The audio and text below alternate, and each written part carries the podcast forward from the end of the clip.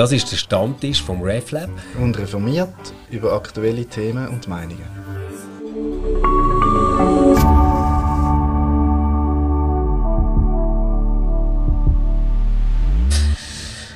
Hallo zusammen und herzlich willkommen am Stammtisch. Felix, zum Wohl. Zum Wohl miteinander heute zusammen. Hoi Fabienne, schön, Hallo, dass Stefan. du dabei bist.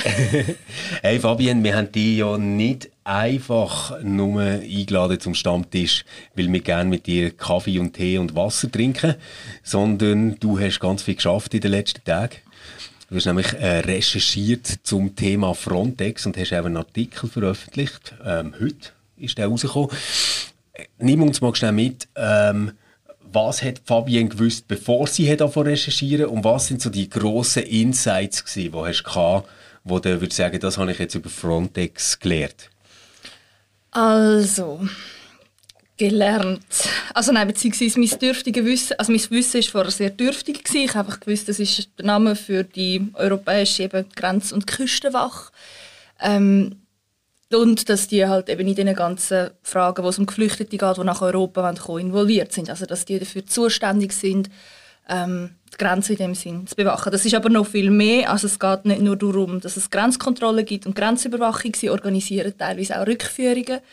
Ähm, sie tun, das beschreiben auf ihrer Website super, sammeln und weitergeben von Informationen. Also da werden auch in dem Sinn Geflüchtete erfasst und dann vielleicht auch, ja eben, ich weiß nicht genau, was sie damit meinen. Entscheidend ähm, Bekämpfung von grenzüberschreitender Kriminalität und auch Such- und Rettungseinsätze. Das Ganze findet ja im Schengen-Raum statt. Also die Schweiz ist da auch Teil davon. Genießt seit die Regelung 2008, 2009 in Kraft treten ist auch der Vorteil davon. Also wir können ohne unseren Pass müssen zeigen Grenzen überqueren.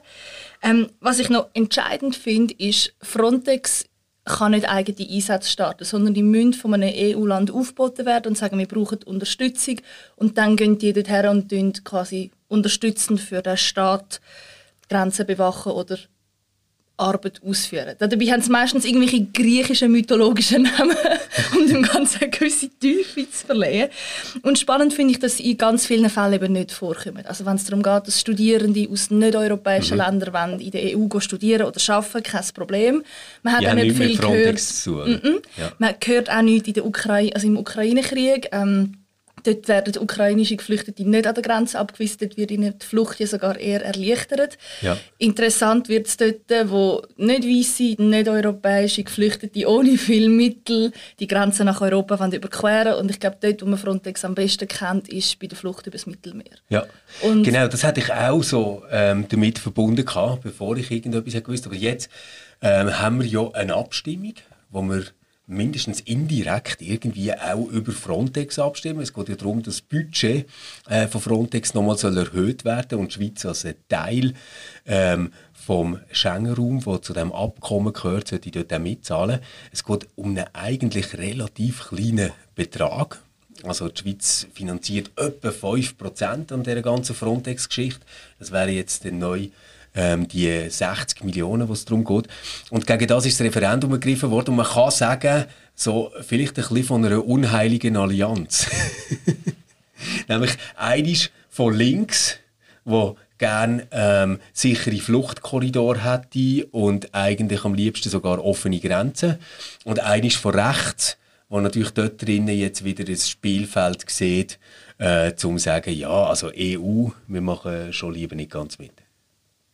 Ja, wobei ich unheilige Allianzen sind ja nicht grundsätzlich negativ, es sind einfach andere Begründungen.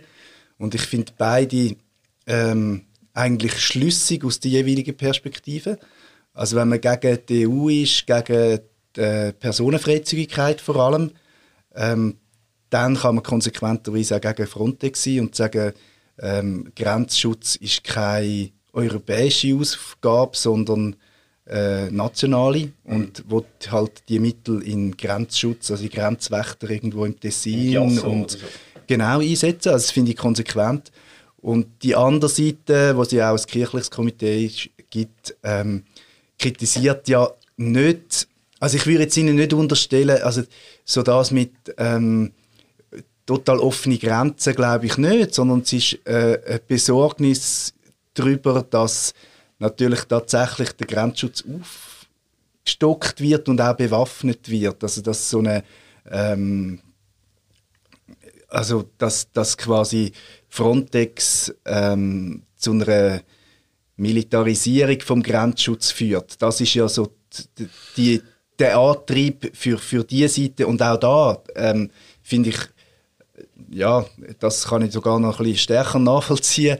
Ähm, aber ich finde beide Perspektiven in sich schlüssig und darum äh, ist das Felix, total okay. Also das, das, mit dem kirchlichen Komitee kann ich jetzt doch nicht ganz verstehen. Also im Interview, das ich gelesen habe, äh, mit dem Christian Walti, lieber Gruß Christian, falls du das hörst, äh, sagt er, ja, ich finde, eigentlich kann man so eine Personenfreizügigkeit, die wir haben im EU-Raum, ähm, eigentlich auch global verstehen. Also das wäre ja dann schon ja, offene klar. Grenzen, wenn ja, wir ehrlich gut, sind, oder? Ja, das, ich habe äh, mich jetzt darauf bezogen, was das Argumentarium ist auf der Homepage von dem Komitee. Ja.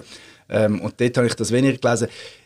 Auch das finde ich, ich meine, man muss sich bewusst sein, in der Migration haben wir eine brutale Zweiklassengesellschaft, wo, ähm, jetzt würde ich sagen, weder theologisch noch ethisch irgendwie verhebt. Also du hast es angetönt, ähm, wir sind ähm, ja, also wir, wir ziehen die Grenzen auf eine Art willkürlich. Also ein, ein, jemand, oder das sieht man jetzt gerade im Ukraine-Krieg, oder? Also die Ukrainerinnen und die Ukrainer, die können einfach da kommen, äh, müssen sich nicht registrieren, müssen, können drei Monate einfach da sein, oder?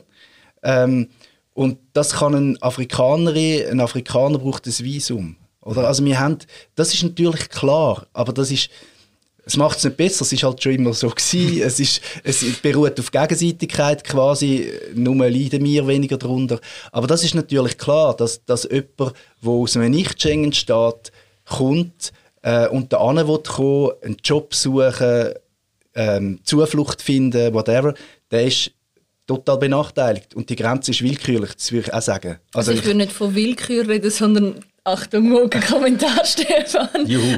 Rassistischer Diskriminierung. Also es ist ja wie die Hautfarbe oder die Nähe zu dem, wo wir uns fühlen, ist, ist ja wie ausschlaggebend dafür, wie viel Empathie man empfindet. Ja. Also jemand, der weiß ist und christlich, hat man das Gefühl, da hat man ja teilweise von richtigen Geflüchteten geredet. Und Leute, die vielleicht muslimisch sind, aus dem, vom afrikanischen Kontinent kommen oder die ganz schlicht und einfach mhm. vielleicht eben weniger Mittel mitbringen oder eine andere Form von Ausbildung. Also ich sehe das ja, auch jetzt, das wenn ich... Super, ja. Also ich, ich, ich merke einfach, ich, ich gebe also, ich gebe selber geflüchteten Schwimmunterricht und jetzt haben mich letztens Leute gefragt, ja und wie ist denn, sind denn schon Ukrainerinnen auftaucht? Und ich habe gedacht, hey, wir haben noch so viele Leute aus Syrien und Afghanistan, sind die jetzt einfach vergessen gegangen? Ja, das, das ist so, wobei ich würde nicht, also bei dem System würde ich nicht von rassistischer Diskriminierung sagen, sondern das ist ökonomisch getriebene Diskriminierung. Also, dass wir das Gefühl, also das sieht man ja auch. Der Schengen-Raum ist immer dort erweitert worden, wo man das Gefühl hat, das wirtschaftliche Gefälle ist nicht mehr so groß. Oder Thema Rumänien. Wanderarbeiter, die da ankommen, die sind ja nicht jetzt, das geht nicht um dunkle Haut, sondern da geht es um die Angst, da sind Leute, äh, wo ökonomisch, also dass einfach das Gefälle zwischen den beiden Staaten, zwischen den Ökonomien, den Wirtschaftssystemen so groß ist. Und darum, ich glaube, es, es ist eine ökonomisch getriebene ähm, Diskriminierung. Auch syrische Christen übrigens haben es schwer, zum da zu kommen. Ich würde man, man also rechnet gar nicht damit, dass es Christinnen in Syrien gibt. Ich glaube, das ist auch ja, schon das Problem. Aber ich glaube, ja. wir, wir, driften vom Thema. Nein, ich finde es eine spannende Diskussion und, und ich finde, ähm, dass also wo Schengen Grenzen zieht, da würde ich einfach sagen, es ist mehr Ökonomie als, als äh, Es ist einfach sehr berechnend, oder? Also dort, ja, wo man den Nutzen davon sieht und irgendwie der Benefit für europäische Strukturen ist ja genau. und also es ist, ja wie so eine Grenze. Das Green Card Modell, ja, oder? Ja, also es ist ja wie die Frage, oder wem sein Leben gilt als schützenswert und nicht. Und es gilt nur das als schützenswert, wo man davon profitieren Aber, aber ich, ich glaube, wir, wir müssen wie das Thema probieren, in zwei Teile aufzuteilen, wenn Sie einverstanden sind, damit es nicht zu verwirrend wird. Systematische theologisch. Genau. ich glaube, so die erste Frage ist, wie gehen wir mit Migration um? Und dort drin Unterthema, wie gehen wir mit Flucht um? Als Gesellschaft, als, als Land und aber auch im Verbund mit anderen Ländern. Und das andere Thema ist noch eines, ähm, wenn man sich dort äh, auf gewisse Prinzipien festgelegt hat, ist dann Frontex quasi die richtige Agentur, die richtige Institution, um das gewährleisten und durchzusetzen. Vielleicht gleich noch eines zuerst zum, zum ersten Punkt, Migration und Flucht. Ich glaube, ähm, wenn wir an äh, Schengen-Abkommen denken, wenn wir an Einreisebestimmungen denken, dann sind wir immer relativ schnell gerade beim Thema Flucht und sind das Fluchtgründe und welchen Aufenthaltsstatus bekommt jemand. Aber de facto sind wir ja eigentlich ein Land, wenn man jetzt den grossen Überbegriff nimmt von der Migration, wo ohne Migration gar nicht mehr denkbar wäre. Also wir probieren ja auf ganz verschiedenen Ebenen, also einerseits mit Steuererleichterungen, mit ähm, Steueranpassungen oder Steuerpause ähm, internationale Unternehmen hierher zu holen. Und die internationalen Unternehmen würden ja gar nicht kommen, wenn sie nur könnten Schweizerinnen und Schweizer anstellen oder? Wir haben das Ganze mit den Hochschulen wo, oder mit den Universitäten, die sagen, hey, wir, wir brauchen den freien Personenverkehr, das ist extrem wichtig, wir müssen die Abkommen ähm, können spielen mit den anderen Universitäten. Wir haben das bei ganz, ganz vielen Wirtschaftsunternehmen, die gar nicht könnten aus dem Personalpool ähm, von Schweizerinnen und Schweizer irgendwie leben. Also ich glaube, so Migration ganz grundsätzlich ist nicht etwas, was für die Schweiz insgesamt etwas Bedrohliches ist. Wenn wir jetzt auf ähm, Flucht schauen oder auf die Geflüchteten, dann muss man sagen, sind wir ja eigentlich bis jetzt nie übermäßig belastet worden. Also es ist nicht so gesehen, dass wir irgendwie Bilder erlebt haben, dass unsere Bahnhöfe sind voll waren und irgendeine Bundesrätin hat müssen herstehen und sagen, wir schaffen das. Oder ja. weil es hat gar nie die Frage gegeben, schaffen wir das oder ist das zu viel? Ja, aber ich würde es jetzt auch nicht zu fest bagatellisieren. Ich finde, ähm, also Expats und, und ähm, Menschen, wo, wo da aus wirtschaftlicher Not ähm, oder aus Hunger oder aus Verfolgungssituationen Zuflucht suchen. Das sind einfach zwei Paar Schuhe. Und ich finde, ähm, dass wir eine Willkommenskultur brauchen, finde ich grundsätzlich nicht zum darüber reden, das braucht es, aber ähm, das Unkontrollierte, ähm, das, ich wollte das nicht dramatisieren damals in Deutschland 2015, aber es hat schon gezeigt, dass ähm, wenn ein Staat Migration nicht mehr unter Kontrolle hat, dass das auch den vulnerablen Menschen, die da ankommen, schadet. Die tauchen ab. Ähm, es wird tatsächlich genutzt von kriminellen, terroristischen Organisationen. Ähm, Leute, wo, wo Flüchtlinge sind, werden in Sippenhaft genommen. Also das schafft Probleme. Und darum finde ich die Frage von der Belastungsgrenze, von der Aufnahmefähigkeit, das muss man nicht einfach so wegwischen im Sinne von, ja, Migration ist ja super und wir profitieren alle davon. Also da finde ich, das, das ist so ein Diskurs, wo man sich nicht darf davor drucken und das stört mich, und jetzt können wir, können wir über, überleiten, das stört mich jetzt ein bisschen bei dieser ähm, ja, bei, bei, auch wenn, wenn, ich, wenn ich das, das ähm, Nein zu Frontex ähm, Komitee, die, die Homepage anschaue, dass, dass ich finde, es wird bisschen bagatellisiert, dass ähm, Migration wirklich, das klingt jetzt doof, aber wirklich, es ist eine Herausforderung und es gibt eine Belastungsgrenze. Das sehen wir im Kleinen sogar jetzt. Ukrainerinnen und Ukrainer, die da sind, wo der Verteilschlüssel aufgehoben worden ist, die Bürokratie ist total überlastet. Die stehen an bei Essen für alle, für Esswaren.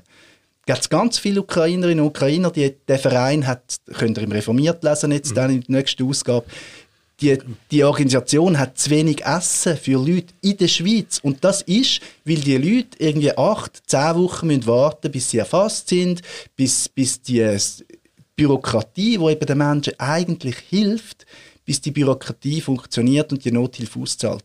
Und darum würde ich sagen, Belastbarkeit von Sozialsystem, von Aufnahmefähigkeit ist ein Thema. Das mhm. ist, kann man nicht bagatellisieren. Also ich glaube, was man ja könnte sagen ist, oder auf der einen Seite, was du glaube hast sagen, wir haben total viel Vorteil davon, dass es so etwas wie Schengen ja. gibt oder dass man kann überhaupt international reisen und das andere, wo ich mich jetzt, also wo ich dir völlig zustimme, auch wenn ich politisch meistens sehr links bin, ist, dass No Boundaries nicht funktioniert auf einer praktischen Ebene, also dass du gewisse Regulierungen brauchst, wie dass du die Migration organisierst und dass nicht einfach kannst sagen, ja nein, wir lösen alles auf und jede Person kann sich ständig irgendwie irgendwo her bewegen. Ja und für, für mich ist schon noch der Punkt, Felix, weißt, äh, ich ich finde auch, es sollte nicht einfach ungeordnet sein. Und du brauchst eine starke Verwaltung, um so etwas zu machen. Ich sage einfach nur, hey, wir sind immerhin in der Schweiz, wo wir alle drei eine Steuererklärung ausfüllen, die so unglaublich differenziert und kompliziert ist. Und mindestens eine von unseren drei Steuererklärungen, müsst ihr euch vorstellen, die wird ganz genau angeschaut von jemandem, der herhockt und wahrscheinlich fast einen Morgen lang Zeit hat für das. Und wehe, ich habe ich hab den, den Nachweis für Kinderbetreuung äh, vergessen Genau. über 150 und, Franken. Und dort hat es nachher sogar Leute, die dreimal können anrufen können. Oder wenn, wenn du ihr Mail nicht beantwortest. Also von dem her sage ich so, es ist letztendlich dann auch ein bisschen Willensfrage, dass man gut muss schauen und die Leute fasst und irgendwie weiß, wo die sind und bis ihnen geht und damit sie auch Anschluss haben an das Ganze. Dort bin ich überhaupt nicht dagegen. Ich sage nur, das alles hat noch nichts zu tun mit der Aussengrenze von der EU, sondern mit dem, wie unsere inländische Verwaltung spielt. Und sie ist mega effizient, wenn es darum geht, hochqualifizierte Expats hierher zu holen und zu schauen, dass die Wohnraum haben und ihre Kinder in internationale Schulen können etc. Sie ist nicht so effizient, wenn es darum geht, einen grossen Anstrom ähm, von Geflüchteten zu fassen. Das habe ich einfach Ja, sagen. stimmt. Und das wegen dieser Zweiklassengesellschaft, wo ich jetzt würde sagen, dort geht es eben nicht um Hautfarbe, sondern genau dort spielt das ökonomische Argument rein. Oder? Eben genau, weil, weil der indische Informatiker, wo wir ums Verwogen brauchen, den haben wir ja dann Den haben wir schon, den haben wir schnell, oder? Ja. Jetzt aber vielleicht zum zweiten Punkt, und das finde ich eigentlich so Demokratie theoretisch noch recht spannend. Warum wird jetzt die Aussengrenze, warum werden die Rückführungen, warum werden auch zum Teil wirklich äh, durchaus auch Sicherheitsmaßnahmen auf diesen Fluchtrouten durchgesetzt durch eine Agentur? Das ist ja eigentlich zuerst mal etwas, wo gar nicht so intuitiv klar ist, warum man jetzt für das eine Agentur einsetzt. Oder? Also wenn wir doch so an Grenzschutz denken, dann würden wir irgendwie, also mindestens ich noch, so an Zöllner denken, wo Wobei das der so Punkt eine- ist ja, es ist ja Frontex ist ja eine Kombi aus ähm, agentureigenen Angestellten. Ich glaube im Moment sind es etwa anderthalb Tausend. Das soll ja dann aufgestockt werden auf 3000. Und das Ziel wäre, dass bis 27, ich weiß es jetzt nicht mehr genau, dass auf jeden Fall dann wie ständiges Kontingent von 10.000 zur Verfügung steht und 7.000 wären dann von den Ländern, die sich quasi zum Schengen-Raum dazugehören. Ähm, ich, also ich habe es jetzt so verstanden in der Recherche, dass es eben, dass, dass eigentlich Grenzwachen von den Ländern offenbar überlastet sind oder dass man das Gefühl hat, das funktioniert nicht. Ich glaube, die grössten Einsatzorte von Frontex sind Italien, Griechenland, Bulgarien, ähm, Rumänien, irgendwo dort umeinander. Sie haben uns ein paar Hotspots definiert und dort äh, ka- kann ich jetzt nur rein, auch wenn ich vielleicht nicht mit allen Praktiken einverstanden bin, kann ich nachvollziehen, dass, dass dort gewisse Staaten sagen, wir sind dann im Fall überlastet. Ja, aber ich, also ich finde wir sind ja da am Stammtisch, ich finde es so Mode, das ist, das ist so das Ding von, also das sieht man ja im Kleinen, äh, Asylheim werden auch von irgendwelchen Sicherheitsagenturen Genau. geführt und so. Ja. Man hat dann das Gefühl, es ist irgendwie, äh, irgendwie, äh, weiß auch nicht, finanziell attraktiver, glaube ich überhaupt nicht. Ähm, Vielleicht die Anstellungsbedingungen sind wahrscheinlich ein bisschen günstiger, wenn man, wenn man nicht dem staatlichen Arbeitsrecht untersteht. Ich, ich würde sagen, dass es eine gesamteuropäische Aufgabe ist. Ich würde sagen, ja. Also man, kann, man hat Italien genug lange allein gelassen. Ähm, aber, aber dass es eine Agentur ist, finde ich birrenweich. Ich finde, es wäre äh, eine Staatsaufgabe, es wäre eine europäische Ausg Aufgabe und dann müssen halt die Grenzwachkorps aufgestockt werden, wenn es zu wenig Leute hat. Und ursprünglich ist ja das mal der Gedanke gewesen, oder? Also 2004, 2005, wo Frontex ist losgegangen als Agentur, hat, hat die eigentlich ja nur den Sinn gehabt, ähm, die ganze Koordination zu übernehmen zwischen den verschiedenen Grenzwachkorps etc. Also quasi die Ressourcen miteinander irgendwie zu koordinieren. Äh, Frontex ist dann mal eine relativ kleine Agentur gewesen, ich glaube so mit einem Jahresbudget äh, von etwa 5 Millionen Sechs oder etwa, 6 ja. Millionen, okay. Ja. Aber es ist auf jeden Fall nicht der Haufen gewesen, oder? Und das jetzt in einem Zeitraum von 15 bis 20 Jahren, dass es so dermaßen aufblasen wird und so groß wird, zeigt ja irgendwo, dass dort der Zweck komplett geändert hat und man ihnen ganz eine andere Aufgabe zuschreibt. Jetzt so, meine grosse Frage dahinter ist eigentlich, okay, man kann jetzt das Agentur nennen oder whatever, aber wer überwacht das eigentlich? Also, welche Aufsichtsbehörde kontrolliert denen die Agentur.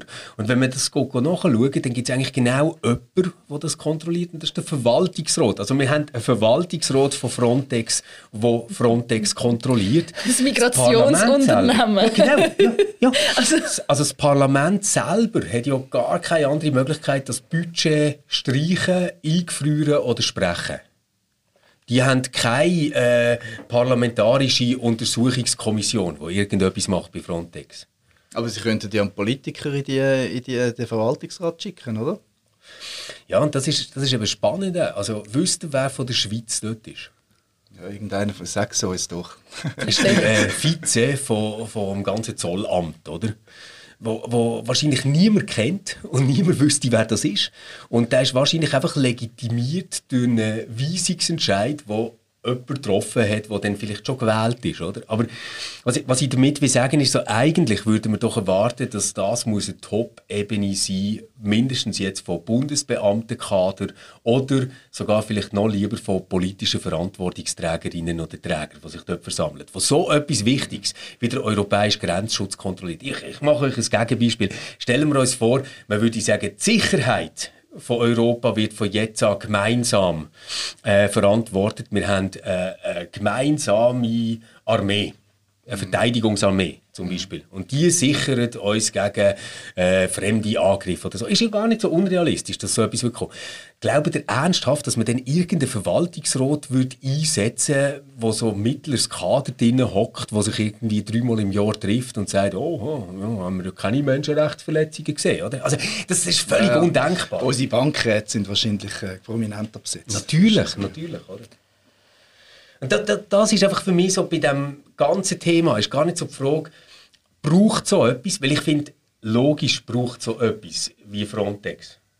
Weil sonst wäre das nie entstanden. Niemand hätte einfach Geld reingepumpt in das. Oder? Also, Wege entstehen dort, wo Leute durchlaufen und, und man kann auch sagen, solche äh, Agenturen entstehen dort, wo es ein Bedürfnis gibt. Das wäre ja anders gar nicht möglich. Aber müssen wir das nicht viel stärker demokratisieren, als es jetzt ist? Demokratische Verfahren unterwerfen. Also wie ist, wie, ist, wie ist ja. das organisiert? Und wenn ich davon höre, eben, dass, also du hast offenbar noch mal besser recherchiert als ich, dass das irgendwie eben ein Verwaltungsrat ist, der eine Agentur überwacht, dann habe ich viel mehr ökonomische Parallelen, da sind wir wieder beim Thema vom Anfang. Und Frontex redet ja selber von Migrationssteuerung und schafft genau. von einem Raum von Freiheit, Sicherheit und Recht. Und ich ja. finde, hä, Entschuldigung, ist dann alles außerhalb von Europa Unrecht, Unfreiheit? Ähm, also und, und, wir würden doch nie sagen, dass eine Agentur kann dafür verantwortlich sein kann, solche Schutzräume oder ähm, unser Recht oder unsere Menschenrechte. Gibt es eine spezifische Aufgabe von einer Agentur? Das ist mir jetzt zum Beispiel nicht klar. Ich frage jetzt einfach für, für all die Menschen, die, denen das, die das vielleicht nicht wissen. Also wie, wie meinst du das mit einer spezifischen Aufgabe? Was, was, also, äh, was ist der Unterschied zwischen, also, dass es Agentur genannt wird? Hat ja. das nochmal rechtlich, un, rechtliche Unterschied? Natürlich, weil du hast dort im Prinzip wie ein Unternehmen, also das ist auch ein mhm. Unternehmen, eben mit einem eigenen Verwaltungsrat, der einen Leistungsauftrag bekommt. Also es ist wirklich wie bei bei uns, Das ist oder? ein super Vergleich, wo, ja. Wo ja die sich zum Teil so Sicherheitsbehörden oder Sicherheitsagenturen, die entweder im Fußballstadion stehen oder halt Asylzentren betreiben. Genau. So, Und die ähm, unterliegen natürlich nachher schon den Entscheidungen vom Verwaltungsrat, wo die ganzen Staaten ja Leute können abdelegieren können. Wir müssen uns einfach bewusst sein, dass die Leute, die da drinnen sind, auf keine Art und Weise irgendwie demokratisch legitimiert sind. Wir wissen nicht, wie die politisch ticken, was ihr Mandat ist, ähm, was dass sie als Auftrag haben, dort innen auszufüllen im Verwaltungsrat. Und das kann ich wie nicht verstehen. Weil ich finde, wenn es um so ein wichtiges Thema geht, dann müsste ich irgendwie, äh, also blöd gesagt, oder? Du kannst über eine Friedensrichterin abstimmen, bei dir im Quartier. Aber du hast keine Ahnung, wer das die Schweiz repräsentiert, wenn es darum geht, ihre Außengrenzen zu schützen und dort Menschenrechte durchzusetzen, auf Fluchtrouten. Mm. Das ist schon krass. Ja. Nein, und ich meine, für mich ist klar, dass es eine Reform von Frontex braucht. Und jetzt, wenn wir auf die Abstimmung führen schauen, ist für mich einfach die grosse Frage, ähm, also die Schweiz ist erstens, du hast es gesagt, ein, ein relativ kleiner Player drin, ähm, oder Playerin eigentlich, oder? Mhm. Ja. Korrekterweise. ähm, aber die Frage ist, ja, wie, wenn man so eine Reform will, oder anstreben will, was ich finde, bräuchte es, ähm, wo kann die Schweiz etwas dazu beitragen? Äh, trägt sie etwas dazu bei, wenn sie sich jetzt einfach zurückzieht und ähm, ja, einerseits tatsächlich wahrscheinlich riskiert, ähm, Probleme zu bekommen bezüglich Personenfreizügigkeit. Da, da wäre der Schaden riesig, das darf man nicht unterschätzen. Ja.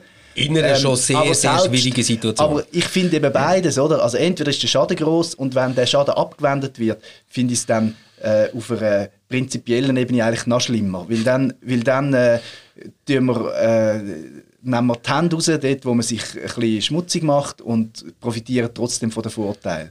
Also da finde ich wirklich schwierig, ähm, weil ich glaube nicht, dass man jetzt ähm, die Schweiz die Gelder eingefriert und nicht spricht, dass dann Frontex gerade sagt, uiuiui, jetzt müssen wir uns neu erfinden. Das wird nicht passieren. Das passiert mm -mm. nicht.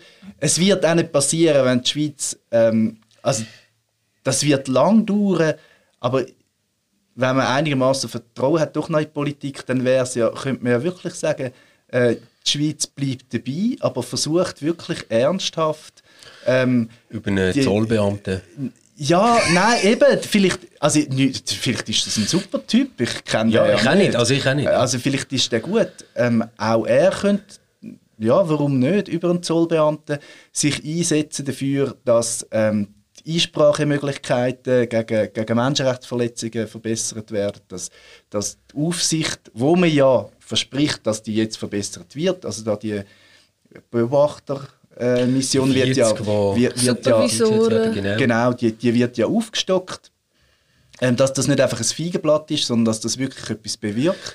Felix, nur ganz schnell. Oder nur, nur, ganz schnell, gerade das mit diesen 40, die jetzt quasi sollen ein bisschen, äh, ja, da für Recht und Ordnung sorgen, indem sie das wenigstens beobachten. Es ist mir einfach noch wichtig zu sehen, das war nicht ein Vorschlag von Frontex oder vom Verwaltungsrat, oder? sondern das war eine Reaktion darauf, gewesen, dass das Budget ist eingefroren wurde.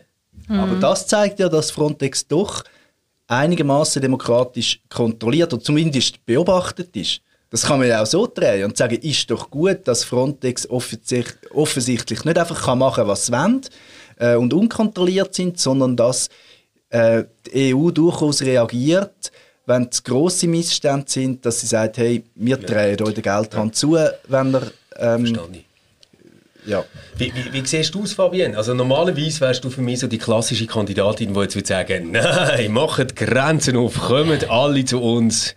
Ähm, wir sind so offen und werden noch viel multikultureller, wenn ihr kommt. Und äh, Frontex finde ich ganz böse. Wie, wie äh, weiß aber jetzt irgendwie, dass du das anders siehst. Mhm, tatsächlich, ähm, ich habe zu viel recherchiert.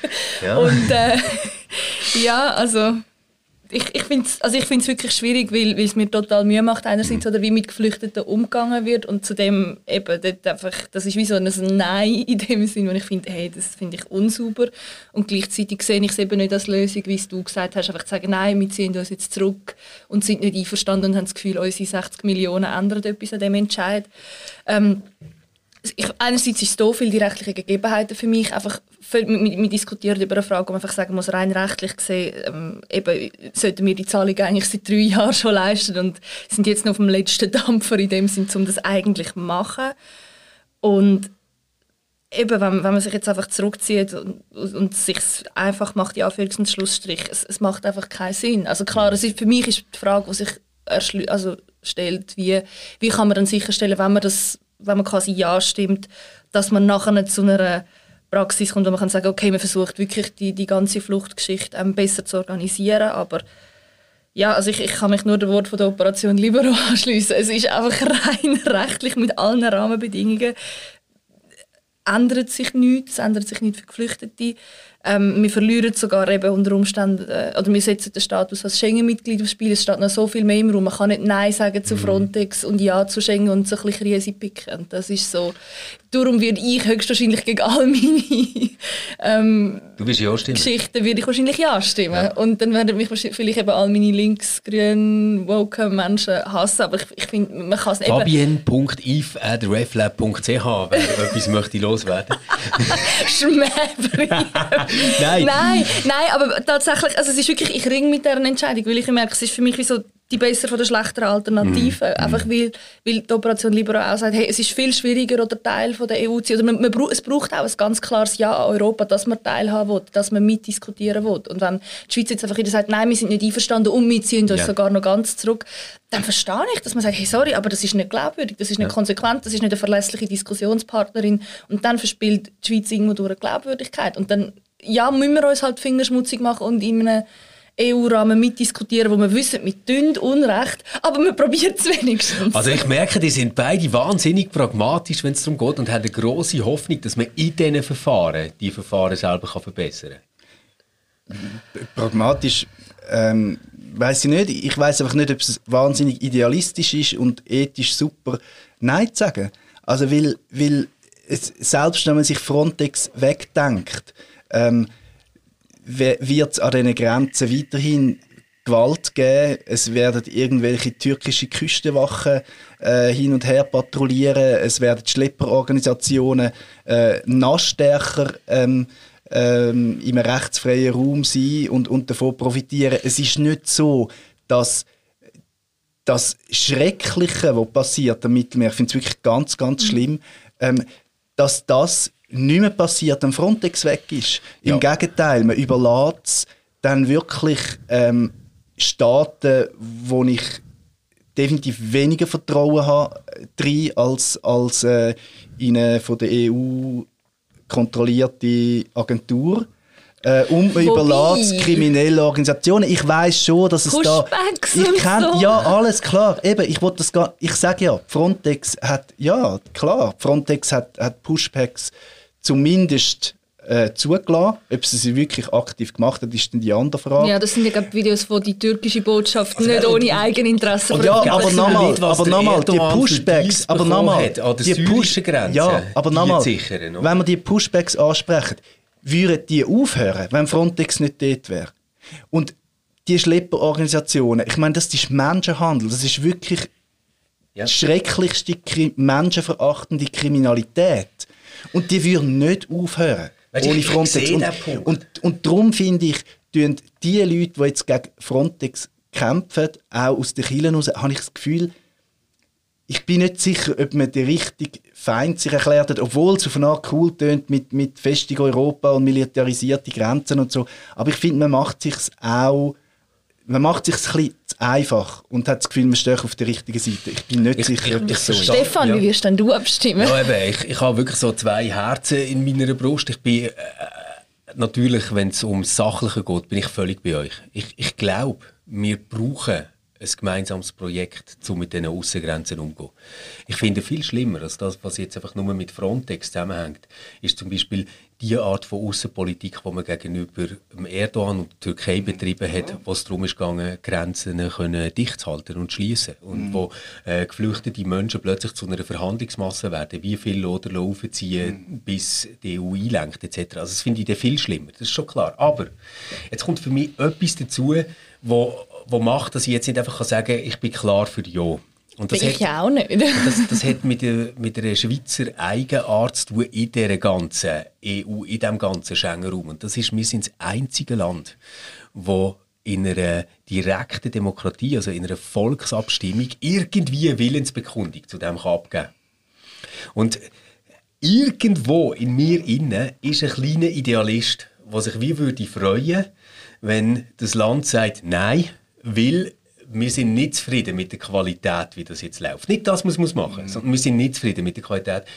Menschenrechte sind etwas, wo so, so wichtig ist, dass man dort nicht ein Ja aber stehen Und zwar nur darum, weil ich selber jetzt merke, dass durch das, dass das Referendum ergriffen worden ist, ich eigentlich zum ersten Mal mich überhaupt mit dem auseinandergesetzt habe, was Frontex ist. Ja, das stimmt. Also ja. ich habe schon immer ja. Zeitung gelesen und dort ist immer von Frontex irgendwo auch drin Aber jetzt mal systematisch zu schauen, wie ist das gewachsen? Was ist eigentlich ihre Aufgabe? Wie sind sie legitimiert? Wer überwacht das? Wäre ich doch nie machen, wäre das einfach mit dem Parlamentsentscheid durchgegangen und es hätte kein Referendum gegeben. Und vielleicht, vielleicht, vielleicht könnte es passieren, dass wenn, es, es wird eh kein Nein geben am Schluss in der Schweiz. Das ist ganz klar. Aber wenn es jetzt eins gäbe, dann könnte es sein, dass die anderen wieder sagen, Hä, spinnen die Schweizer wieder? Und vielleicht würde das etwas in Gang setzen, dass sich ganz viele Europäerinnen und Europäer dafür interessieren, was eigentlich Aber ist das nicht genauso idealistisch wie wir, die annehmen, dass man im Europäischen Parlament doch noch etwas bewirken kann? Also ich finde, beide Positionen sind super ideal. Also weißt du, wenn du die Konsequenz andenkst. Ja, und zwei Sachen, zwei, zwei Sachen dazu. Ähm, also ein, einerseits, das ist ja schon fast eine Bewerbung ähm, für was, der, der, der, unser Rat von der äh, evangelisch reformierten Kirche Schweiz, EKS, hat ja auch gesagt, gut, reden wir darüber, darum ist das Referendum gut. Ähm, das finde ich tatsächlich auch. Ich finde Debatte, ja, ja, das, das stimmt. stimmt. Manchmal stimmt. haben die auch recht. Das finde ich total okay. Ich habe keine Mühe zu sagen, dass das gut Das stimmt, das stimmt. Aber liebe EKS, wenn wir jetzt da ähm, schon Werbung gemacht haben für die Operation Libero, die Stellungnahme von unserem Hilfswerk, dem HEX, finde ich sehr stark, sehr gut und ähm, EKS, wenn du das hörst, tu doch die Stellungnahme bei dir auf der Homepage aufschalten, weil das TKS sagt, wir tun jetzt nicht nach 10 Fragen 10 Antworten ähm, veröffentlichen zu dem Thema, weil sich Hex schon geäußert hat, finde ich okay, aber dann tun das doch äh, prominent verlinken.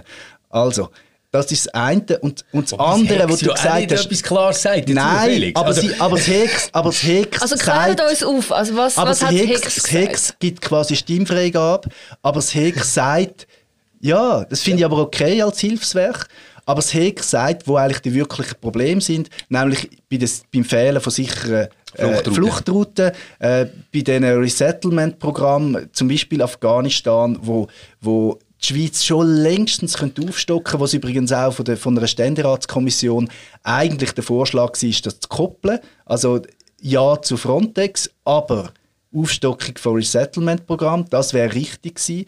Und ich finde wirklich, das Heck sagt eigentlich ein bisschen so zugespitzt, könnte man sagen, hey, ihr führt da Phantomdiskussion über die Millionen für Frontex. Viel wichtiger wäre, ihr würdet darüber reden, ähm, wie schaffen wir sichere Fluchtwege nach dem birrenweichen Abschaffen von dem Botschaftsasyl. Ja. Und darum finde ich eben die Stellungnahme vom Hex sehr gut, weil sie sagt, wo das Problem ist. Und das Zweite noch schnell, man kann eben kein Boot, das ist auch Demokratie, man kann keine Botschaft schreiben zum Nein.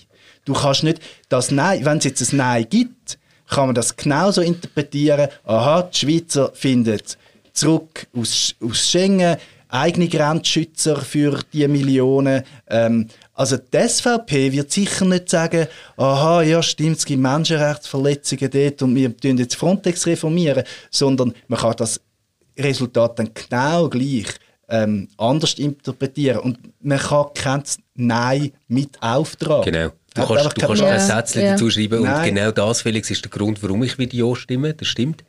Ähm, will ich nicht will, dass es als Botschaft ankommt, wir wollen eigentlich gar nicht so mit Schengen und uns ist das gar nicht so wichtig, ja. weil ich glaube, das ist ganz entscheidend. Wir müssen es aber auch äh, verbessern in Zukunft und ich bin ähm, sicher, dass wir im Moment mit den wirklich schwierigen, schwierigen Beziehungen, die wir haben zu der EU, wo ich würde sagen, wo die Schweiz wirklich ein extrem nerviges Kind oder Geburtstagsparty ist im Moment. Vielleicht uns da jetzt nicht auch noch leisten können. Was ich vorher nur habe gemeint ist, ich könnte auch dem Nein noch irgendwie etwas Hoffnungsvolles abgewinnen, aber natürlich nur in dem Sinn und ganz sicher nicht als etwas, das gegen die EU oder gegen mm. die Solidarität der EU-Staaten untereinander steht. Ja, aber eben das kann man dann vielseitig deuten oder halt ja. auch sehr nationalistisch. Drum, und das, also, das, das, also das ist für mich dann schon auch, also wenn ich links stimme, sich zu überlegen, hey, ähm, wer ist dann noch bei dem Nein dabei und aus welchen Gründen auch. Und dort ist die SVP aus ganz anderen Gründen dabei, wie jetzt linke AktivistInnen, oder? Und das ist schon auch schwierig. Also, dort sehe ich halt wirklich ein, ein Problem im Moment, auch, wo man politisch haben. Wir werden es wahrscheinlich nicht mehr diskutieren können. Äh, die müssen dann nicht darauf einsteigen, wenn sie nicht wollen. Aber mir fällt schon auf, dass die SP dort im Moment eine ganz, ganz schwere Situation hat. Einerseits ist die einzige Partei, die sich noch als europäisch versteht, oder? Von der Grundorientierung. Niemand anders äh, denkt überhaupt noch, dass EU-Beitritt oder irgendwie so etwas hätte können eine gute Lösung sein Ähm, dort ist mir die SP sehr nahe und sympathisch. Wenn es aber nachher darum geht, dass es um Arbeitsbedingungen in der Schweiz geht, um, um Visa, um Schengen, ähm, wie es umgesetzt wird, dann haben sie Gewerkschaften im Rücken. Wenn es darum geht, wie dass wir unsere Aussengrenzen sichern, dann äh, haben sie alle Intuitionen, die sie tragen und zu dem Parteibüchlein haben geführt, die in ihnen rebellieren. Also es ist, glaube ich, eine ganz, ganz schwierige Situation im Moment, ähm, SP-Mitglied zu sein. Ähm, und wahrscheinlich äh, könnte sie, wenn sie sich alles zusammen überlegen, gar nicht zu einer gross anderen Position kommen, als das, was Hex gesagt hat, oder? Ja, aber interessant finde ich übrigens auch, wenn, wir, wenn wir über die SP interessiert mich fast weniger als die Position von der Kirche. Und da finde ich eben wirklich die Frage, ähm, darum habe ich das Hex ähm, angesprochen. Da haben wir jetzt einfach das Komitee, ähm, kirchliche Stimmen, oder das heisst, glaube gleich Kirche gegen, gegen Frontex, ähm, wo, wo wahrgenommen wird. Das ist ihr gutes Recht. Ich finde ich find auch da, ich finde gut, dass sich äh, Pfarrerinnen und Pfarrer dort äußern. Ähm, ich finde die Debatte sehr gut. Ähm, aber ich finde es schade, dass es eigentlich fast keine wirkliche innerkirchliche Debatte gibt. Weil ich finde, man kann auch aus, aus, als Christin und Christ in dem Fall sagen, ähm, klar, es ist, ähm, es ist äh, keine einfache Frage, ähm, aber das Zurückziehen ist der falsche Weg. Also ich finde, das gibt auch, also ich finde, man macht es sich ein bisschen zu einfach, wenn man, wenn man ähm, einfach Bibelzitat nimmt aus dem Alten Testament, ähm, Gastfreundschaft sei wichtig und dann quasi sagt, ja, die christliche Position ist darum, ähm, dass man muss Nein stimmen muss. Ich meine, mit dem habe ich wirklich Mühe. Das macht ja die andere Seite bei anderen Fragen auch und das finde ich schon sehr biblizistisch irgendwie, obwohl ich würde sagen, das Evangelium tatsächlich für Gastfreundschaft ist, ganz sicher. Ähm, aber eben an der Außengrenze von Europa geht es nicht einfach um Gastfreundschaft, sondern es geht auch ähm, um Bekämpfung von Kriminalität, Bekämpfung von Gewalt. Und wie man das macht, ob man das so gewaltsam kann machen wie Frontex, ja, da können wir darüber reden. Aber ähm, das Gefühl ohne Frontex quasi biblische Gastfreundschaft ähm, da, was die Leute sicher nicht denken. Aber da, das hätte man noch ein bisschen stärker können betonen dass es auch wirklich darum geht, Kontrolle ist nicht nur schlecht, sondern Kontrolle mm. schützt auch äh, vulnerable Menschen. Ja, das, und das heißt, fehlt ja. mir in dieser Argumentation wirklich. Oder dass es ein struktureller Unterschied ist, wo das Geflüchtete herkommen. Oder ob sie, ich sage jetzt, in eher schon ärmeren Regionen, wo sie jetzt ja, eh schon herflüchten, Süditalien, Griechenland, oder ob, in der Schweiz, ob, ob Menschen in die Schweiz kommen, wo viel mehr strukturelle und ökonomische Voraussetzungen da sind, dass man Geflüchtete kann aufnehmen eigentlich, oder? Ja, genau, das meine ich mit der Aufnahmefähigkeit. Oder? Man, kann, man kann gut sagen, ja, ähm, im, im Hebräerbrief steht, man müsse die Fremden begrüßen. Aber es sind ja die Italiener, die die Fremden begrüßen, nicht wir. Also die Freunde, die es zu uns schaffen, ähm, das sind dann wenige. Aber und die oder haben meistens schon neu müssen einen Antrag stellen, oder? Mhm. Und ja, darum genau. können wir dann gar nicht darauf eintreten und äh, ja, ja. wieder schicken. Also das ist wirklich ja. ganz, ganz häufig ja. so. Ja. Und Felix, trotzdem muss ich sagen, ähm, äh, du, du hast jetzt die Situation in der Kirche, die, die theologische Debatten etc. angesprochen. Ich finde, im Vergleich zu der wirklich, wirklich zermürbenden und nervigen Situation, die wir dann haben bei der KVI, also Konzernverantwortungsinitiative, finde ich es jetzt differenzierter und entspannter und dafür auch weniger laut. Das stimmt. Es ist weniger laut, es ist weniger auffällig, als es dann war. Ich finde aber, dass ähm, wenn man mit Menschen redet, die sich selber mit der Kirche verbunden fühlen, viel mehr Grautöne, Zwischentöne mhm. gehört, als man dann bei der KVI hat gehört, wo ich wirklich denke, die sind alle komplett irr geworden. Also ähm, dort äh, habe ich irgendwie gefunden, das ist irgendwie euch ein neues Evangelium und die behängen dann noch Kirchtürme damit, oder? Ähm, jetzt würde ich, jetzt würde ich wirklich, ja, also gar Kirchtürme behängen, was das für eine, ja, aber... Ja, die zwei, drei, das sind einfach immer die gleichen im Kistenbild gewesen und ist eine katholische genau. Kirche wohne dort. Ich wo nein, nein, nein, nein, nein, nein. Das also, unsere Kirche gewesen, Ja, Quartier. eben, aber Kirchentür mit Plural, da hat man das Gefühl, ja. dass irgendwie... Aber, also, aber der Punkt... die fünf gewesen, Also das, das, das, was ich jetzt gescheiter finde, und, und ich finde eben schon, dass die Debatten, die ich mitbekomme, in die Richtung laufen, ist doch, dass man darüber redet, was bedeutet es, Verantwortung zu übernehmen dort. Und man räumt ein, dass es schwierig ist. Also das Hexpapier ist ein sehr intelligentes Papier, finde ich dazu. Das ist eine, eine Position, wo ich sage, wow, das drückt genau die zwei Seelen aus, die ich in meiner Brust habe. Genau. Und es entscheidet eben nicht einfach, sondern wir sind letztendlich, und das finde ich das Protestantische, dann wieder dran, in einer Situation, wo wir wissen, egal ob A oder B, wir machen uns an etwas schuldig, wir werden genau. einer Verantwortung, die eigentlich da ist, nicht gerecht, wir können es nicht und wir haben noch ganz viele Hausaufgaben zu tun. Das gefällt mir in dieser Debatte jetzt viel besser als bei diesen ähm, absolut geführten Meinungspositionen, die ich sonst auch schon mitbekommen habe. Ja, also KVI finde ich, für das müssen wir, das ja, das ist ein gutes Thema. Ich finde, da muss sich Kille für nichts entschuldigen. Die Debatte ist erst so giftig geworden, wo das beleidigte Gegenkomitee gegründet worden ist. Auch diese Debatte, ich habe ein paar Podien geführt, die sind super gewesen. Das sind gute Argumente dagegen gewesen, gute Argumente für. Ähm, es hat Pfarrerinnen und Pfarrer gehabt, wo, sich wirklich gut auskennt. Unsere Hilfswerke haben, haben gute Arbeit geleistet, indem dass die Initiative lanciert haben.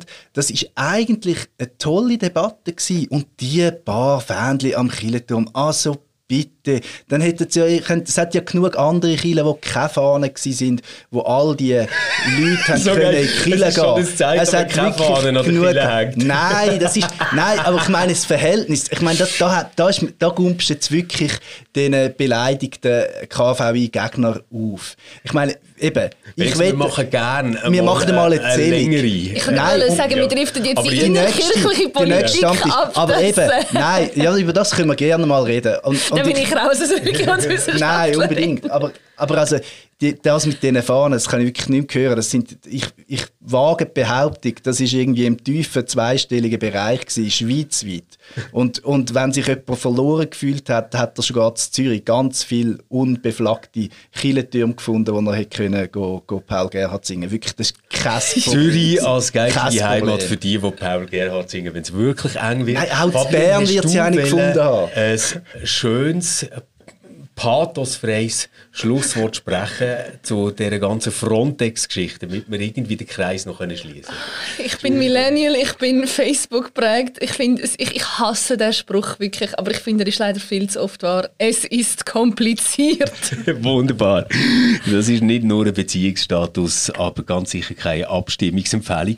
Wir wünschen euch eine gute Woche. Wir können uns wieder.